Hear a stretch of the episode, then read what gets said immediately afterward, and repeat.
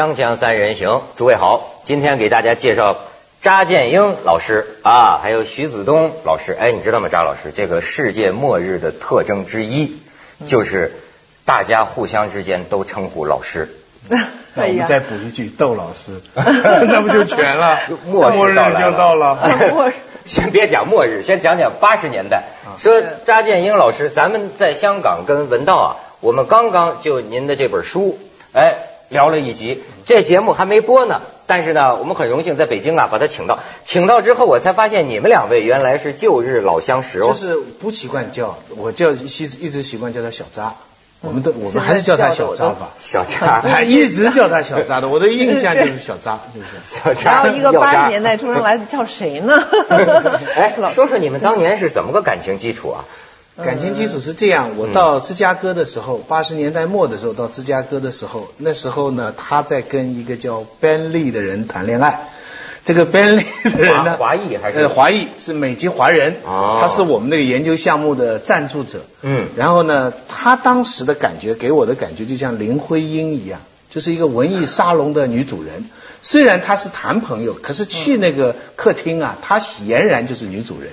那客厅我可以描述一下，外面是一大湖，落地玻璃窗，对我印象很大。那个客厅很大，除了一张吃饭的桌子有凳子以外，其他就是全部是地毯，然后有无数个。大小的这种那种叫什么枕头？呃，就是方的小的这些枕头啊，她男朋友是不许移位置的。我们跑去换了一个位置坐舒服，他等一下我们一走开，他就会把它放回到一个很艺术性的位置上。然后有两个非常非常好的 speaker，是对。然后我们在听那里听瓦格纳，然后看各种各样的电影，她就是女主人，这就是小张。你们这些去美国的学人，难道过的就是这种腐败的日子吗？腐败的生活，形象非常糟糕。其实我也。刚过上那样的生活，你们不知道。我刚从纽约啊搬到芝加哥，这之前我是住在一个像鞋盒子一样大小的一个一个公寓楼里面。啊，开头也苦过，也苦过。找着美籍华人之后，日子好过多了。应该是这样说，对对对。所以那那个时候是确实是气氛非常特殊啊，大家。而且你知道，我现在弄来卖弄的一点电影知识，全是那时候学的。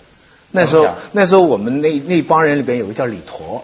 是啊，他的太太是张暖心，那个时候啊，导演。哎，我们说李陀是角和协会会长，他是在电影界讲文学史，在文学界讲电影史。啊。然后他给我们放很多，他也负责去借什么波江金号啊，是吧？对不对？什么那个呃，公民凯恩呐，还有什么费里尼的、安东尼奥尼啊，一大堆的经典电影，我们都是在那个时候看的。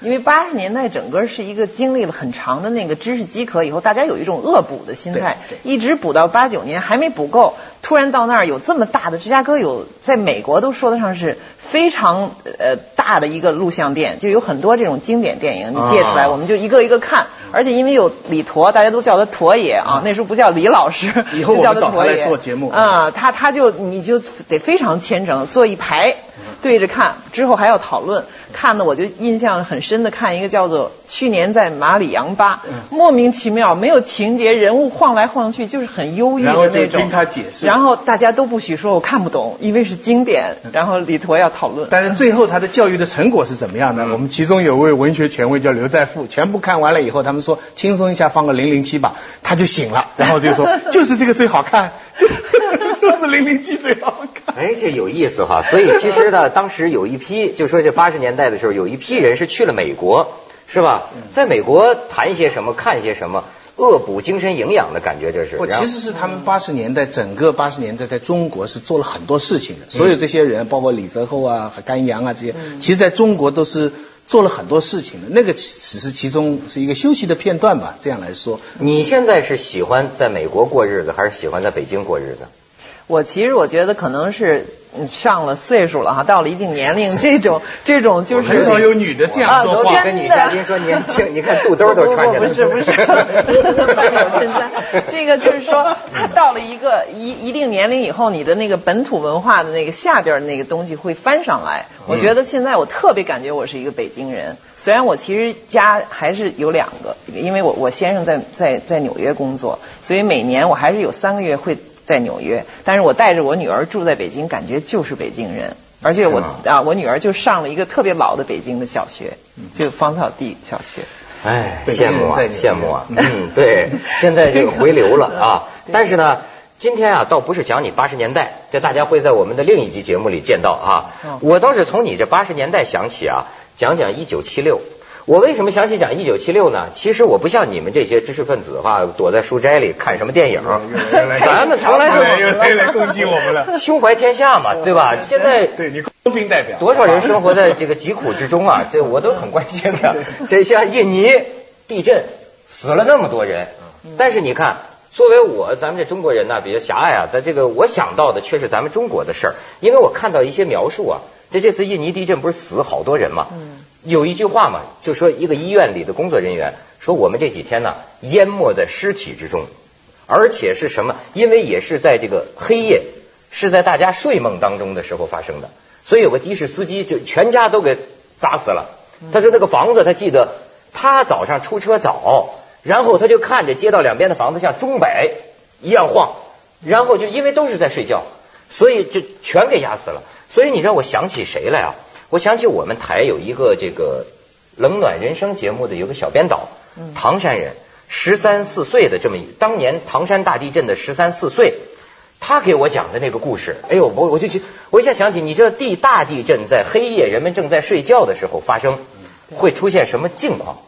他说呀，当地震刚发生的时候，他他躺在炕上，都说像筛子一样这么筛呀，然后他家跑跑跑出去了。你能想得到吗？唐山大地震的头十几秒钟，鸦雀无声。他说他永远都忘不了。他跑到一个高高丘上，他看着周围一点声音都没有，十几秒钟，懵了就是。然后十几秒钟之后，你想想那个声音效果啊，哇，就那个哭爹喊娘的声音。然后是什么视觉？所有的人都在裸奔，就夏天半夜睡觉，你记得吗？所有的人都在裸奔。你知道还出过什么事儿啊？你就想不到地震能挖人呐，不是因为当时都没穿衣服嘛。然后呢，有一家是兄弟，就是他说最恐怖的时候，唐山地震最人们觉得最恐怖、最绝望的时候是什么呢？听见地底下某个地方自己亲人那个微弱的声音，可就是不知道在哪儿，叨啊叨啊叨叨不叨不出来。有一家是兄弟啊，兄弟挖挖挖，把他自己的兄弟媳妇儿弟媳。给挖出来，挖出上半身呢，结果一看这个女的呀，是是是光着的，没穿衣服。你说当时人这个想法很错乱，突然间他就觉得就走了，嗯，你知道吗？那个那个时候很保守，还活着呢，活活，因为这个他背上了见死不救的名声，谁都骂他说你怎么弟媳你都不救？可当时啊，人在这种情况下，媳妇没穿衣服你就不能见他，不是他挖出来了，挖出上半身。剑是光着的，对，他居然扭头就走了，弟媳就这么死了。你说这个正统，这个失失节是大，这个对。死是小。嗯，就我觉得这哈，这个这个，人家说这个大灾难发生的时候哈，你像包括九幺幺的时候，人的第一反应啊是懵了，倒也不是像徐老师你说，就说他一定觉得是什么失节或者什么，实际是种种，你想他心里肯定，哎呀，好像不能看。但是又怎么就稀里糊涂了，震懵了，对对，你知道吗？潜意识里边，他总觉得他如果看到了他弟媳的裸体，是一个天大的罪，亵渎或者等等。所以张老师，我想你那个时候，我那时候是呃十六岁吧，就七六年唐山大地震。徐老师呢？高中，我完全我人在比较远呢，我在在南方啊，大地震没震不着你这右派分子。没有啊，我加加州地震我几次都震到的。北京还是有余震，还是挺厉害，也是半夜，也是夏天，是七月二十八号吧，半夜三点多钟，我还有印象，就是你刚才描述那种筛糠似的，它是先着横着筛。你躺在床上觉得，然后过了一阵以后，你就觉得都不知道怎么回事，滚来滚去。你听到，因为我住在楼房里，听到那个叮了咣啷，叮了咣啷，就东西在往下掉，然后就这样筛，然后所有人奔下去。你到楼底下都是黑黝黝的，站了一大院子人，全是穿的内衣内裤，或者尤其是男的都是裸的，就穿一小裤衩全下去了。就是说北方人是习惯裸睡的。你这发那时候发现，哎呦，没有穿睡衣的习惯。北方人，你你你 你这是你说的吗？我爸有时候穿着中山装睡觉呢。对，但是那那时候那种那种恐慌，而且他是有余震，就觉得怎么回事还没弄清楚呢。他到到到快早上又有一次很大的余震，我记得大家回去了，又震了，哗又跑下来了。然后之后有很长时间的是户外生活。我住那个防震棚吧。住防震棚之前有一段，我记得我们那附近的就是七零年左右挖了很多地道啊，防空洞没用，后来就给出口都给堵起来。这时候又有用了，因为夏天很。很热呀，住防空洞很阴凉。那像我弟弟他们这种初中生，就觉得好玩，简直是太好玩了。又是马上要就没课了，放暑假了也马上就就住在防空洞里捉迷藏啊，生挖洞、广积粮、防地震。我跟你讲，就说这个，对，就说这个防震棚啊，我都有这个记忆，那是孩子们特别快乐的一段时间。对对，钻来钻去，钻来钻去。但是你知道，真是亲历者的这个回忆啊，你想不到，就像我说，像我们这个编导跟我讲，当年他们在那儿。住防震棚发生过什么事儿啊？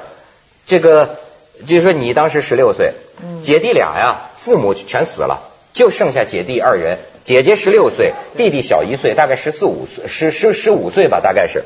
然后就这姐弟俩，天天自个儿住在防震棚，睡一个被窝。就在这个期间，发生了乱伦的事情。嗯，姐姐怀孕了。最后兄弟俩这悲剧啊，双双上吊自杀。哎呀，这是你像唐山地震的时候的真事儿。我跟你讲，我我我我还听过呢。唐山地震有一个亲身经历过的人，后来跟我讲啊，说有一个人在唐山地震给埋在下边了嘛，预制板就露出一只手啊，就露出一只手。就这个时候等着人救，终于有一天有一个人咔，他感觉到握住了他的手，他心里一阵温暖呐。但是觉得这个手腕上一凉，没了。过几天之后呢，终于他被挖出来，一看那人把他上海牌手表摘走了。哎，真是，真是，什么事儿都有，地震了，你知道吗？咱们先去一下广告，锵锵三人行，广告之后见。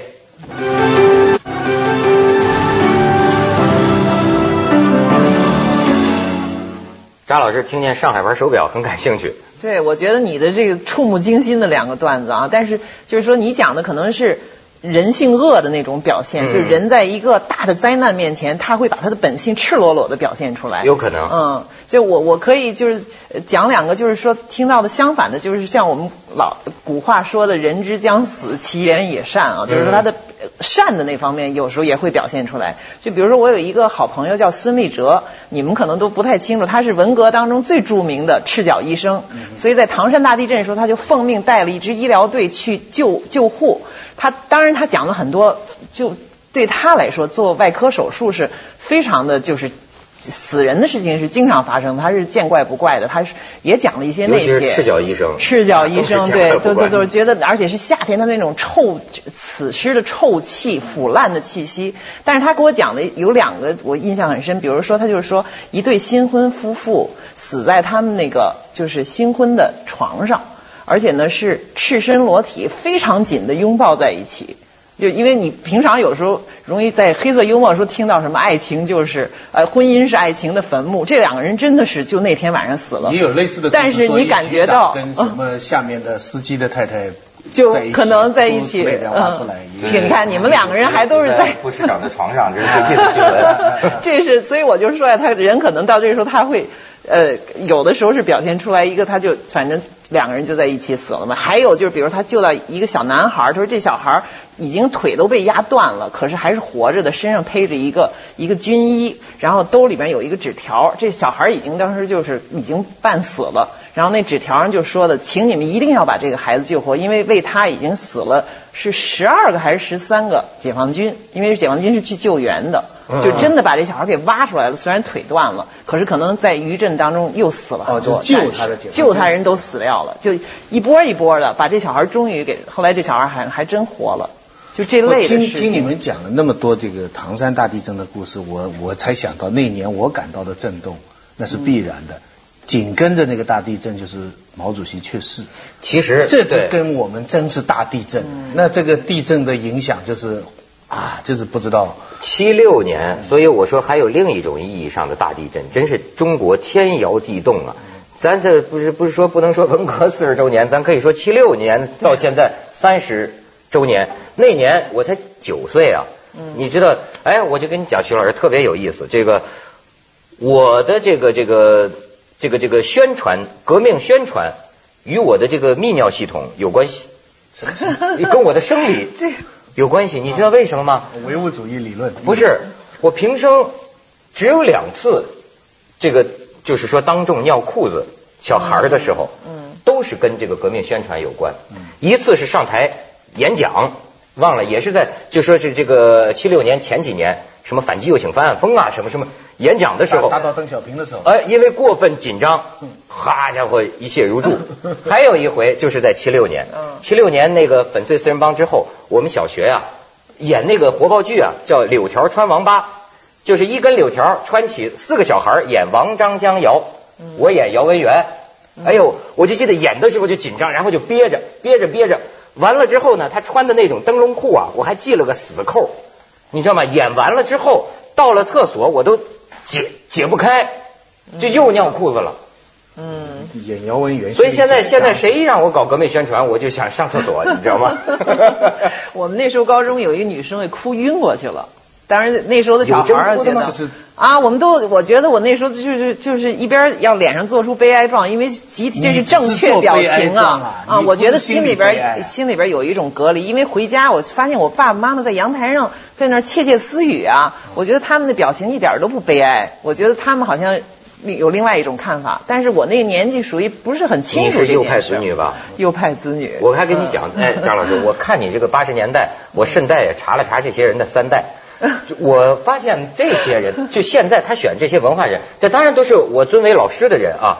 但是他们这些人大多都是右派子女。阿成，比如说是一个。阿成啊，甘阳啊，什么，反正我看这几个人，基本上出身陈平原都不是好出身。你你你要讲翻翻中国现代史，你就明白，没有才华当不了右派的。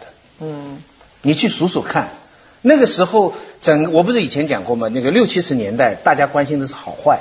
嗯，八十年代关心的是真假，九十年代就关心利害，好坏是怎么关心的？就是说一百个人里边，毛主席说有五个是坏的，九十五个是好的，这样九十五个人就忙活啊，一百个人都忙活，啊，忙活什么？你得先找出这个五个人呐，你找出这个人五个人，我才能安安稳稳的做好人呐。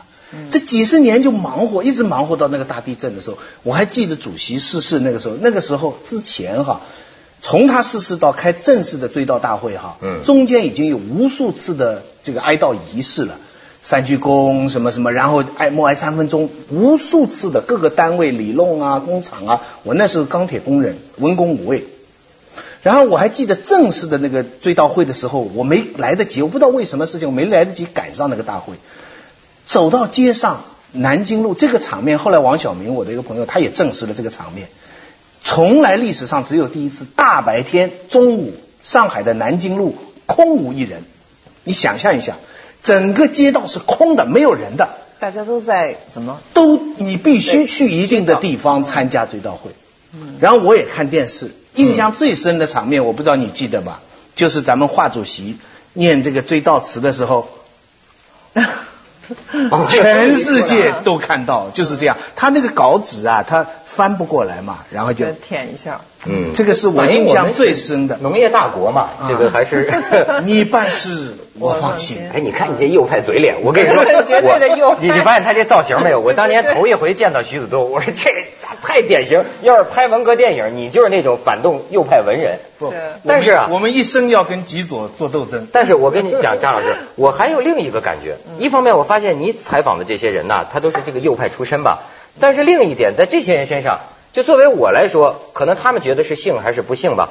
我很佩服的一点，就这些人说起来是文人，可是那都是就像你钢铁工人，那这些人都是干过体力活的，当农民会种地，对，哎，像什么会打家具、会修汽车，这些人都是在文革期间在插队啊，有很丰富的这种劳动。你说他是右派，可他实际他比我们这些人，比我这下中农出身的。劳动经验、专业技能可多得多了。但问题是，今天在网上还有什么钳工是吧？对，今天直到今天，文革已经过去几十年了，在网上你还是会看到有的人，他可以凭空给，就像你刚才这样，可以凭空给另外一个人一辈子做钢铁工人的人，给他套上一个右派。嗯。他凭的是什么权利呢？你明白没有？今天在网上，你还常常可以看到网民跑出来说，楼上这人反动。嗯嗯。这这是一种他他有什么权利？这他自己是一个什么人呢？没人追究的，只要你能给人家扣帽子，你就厉害。所以说有钢铁公司，有帽子公司嘛，这个 都是钢铁工人。是是。锵锵三人行，广告之后见。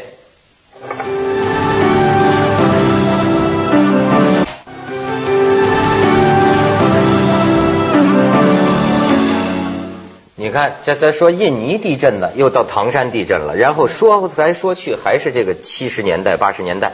对，因为确实七六年的地震啊，我觉得因为中国古人特别讲这个讲究这个象啊，天天人不是，而且还是天象示景啊，就是对对呃地震、洪水、狂风暴雨这种东西，虫灾都是预示改朝换代了，这个世道走到了一个极端了。而且你看，确实七六年三三老一个一个去世。从周恩来到朱德，一直到毛，就是几根擎天柱啊，吧嗒吧嗒，轰一下都倒了。果然，这个这个社会就要变了。呃，所以这个预兆，你不能是，我觉得中国有些老东西是很有道理的。你冥冥当中就觉得这个命运就走到这儿了。果然，八十年代就开始了。我觉得其实很多事情，像这个八十年代这书里边阿成说的，他是从七十年代开始的。